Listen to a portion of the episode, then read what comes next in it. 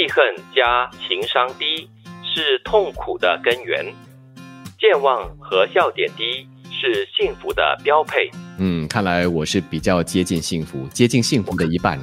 我看到“健忘”这个字，我就觉得是的，你肯定是很接近幸福的。那我怎么办呢？我既不痛苦也不幸福啊！而且你的记忆这么好 哦，所以你在痛苦的边缘，可是在幸福的遥望着这样子啊！Oh my，好悲惨哦！是，哎，其实说到这一句话哦，我我是蛮认同的啦，因为记恨加情商低哦，真的是会带给你很多烦恼，跟你不想要的一些问题。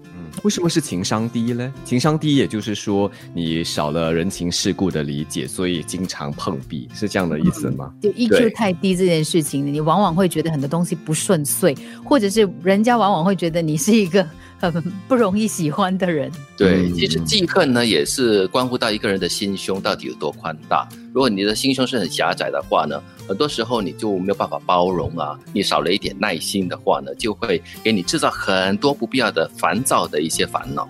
嗯，我们记恨的根源很多，原因很多，或许就不要把对方的言行举止当做是针对你。而更多是可能他是针对一件事情，或者是其他的人，或者是周边的事，而不是你。那么可能就不会觉得，哎，我被冒犯了，他得罪了我了，这样子来看。我觉得记得太多的仇恨这件事情哦，真的是会让人生非常的痛苦的。所以你要记的话呢，你应该去记美丽的东西、美好的东西。你知道人的记忆力啊，会随着你的年龄增加，呃，然后呢，慢慢的衰退。到最后，你只能记几样东西而已。可是，你可以想象吗？到你只剩下几个记忆而已，你只记得不快乐的事。嗯，那是多悲惨的一件事哦。嗯，对。其实记恨以外呢，我觉得也不要去一直记着那些让你很哀伤、很悲愁的事情。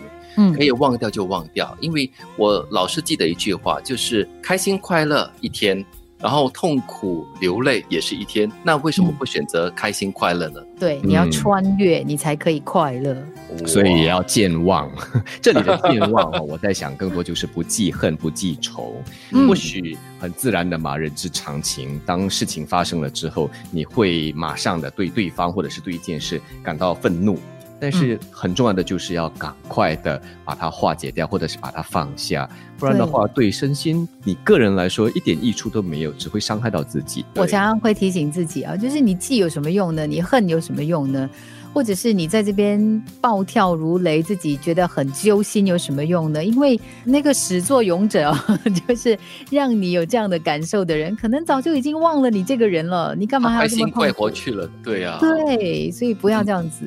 再来就是笑点低啊，呃，我觉得有一句话叫做“傻人有傻福”，有些人就是这样子嘻嘻哈哈的，呃，过了他的一生。其实可能在别人眼里觉得，哎呀，他他没有心机了，他没有想法了，但是因因为这样子，也就是因为这样子，他少点包袱哈，就很容易的。这样子来完成他的这个人生路，但是如果笑点太低的话，哈，是也笑，不是也笑的话，就会给人感觉有点莫名其妙，而且会给人家叫吉拉了这样子。